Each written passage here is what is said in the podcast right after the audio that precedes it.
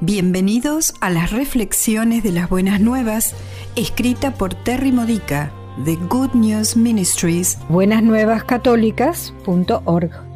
Edificando tu fe para la vida diaria usando las escrituras de la Misa Católica. Fiesta de la Sagrada Familia de Jesús, María y José. El tema de hoy es Confía en Jesús a pesar de no comprender. El gozo, mezclado con el drama, marcan el quinto misterio gozoso, encontrar a Jesús de 12 años de edad en el templo. San Juan Pablo el Grande escribió esto en el Rosarium Virginis Mariae, su interesante encíclica sobre el rosario. Continuó, aquí aparece en su sabiduría divina mientras contesta y hace preguntas, ya ejerciendo al que enseña.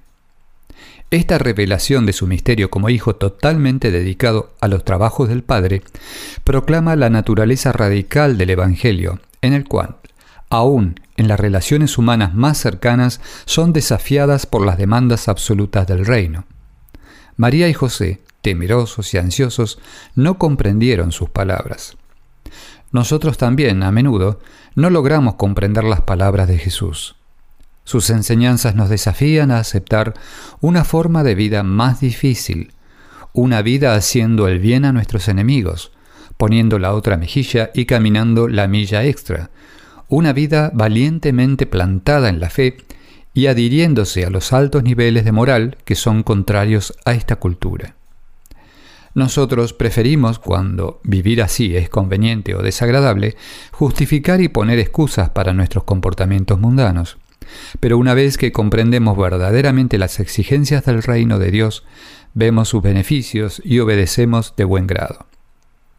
Sin esta comprensión simplemente debemos confiar en que las palabras de Jesús son correctas y verdaderas.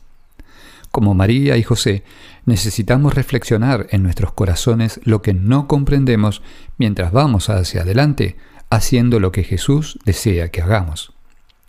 En algo tan desafiante como esto es donde descubrimos qué sorprendente puede ser nuestro Dios. Unas preguntas para la reflexión personal.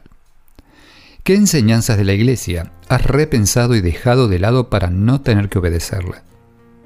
¿O qué enseñanzas de Cristo en el Sermón de la Montaña o en cualquier otro de los Evangelios de excusas de cumplir? ¿Cuánto desobedeces por no comprender lo que realmente se está enseñando? ¿Qué harás para buscar y obtener una mayor comprensión? ¿Cuán significativa es la Sagrada Familia para ti? ¿Qué es cercano para ti en lo que respecta a las relaciones entre Jesús, María y José? ¿Qué te ha enseñado esto sobre el reino de Dios? Esta ha sido una reflexión de las buenas nuevas de Good News Ministries, buenasnuevascatólicas.org. Para más edificadores de tu fe o para conocer más sobre este ministerio, ven y visita nuestro sitio web.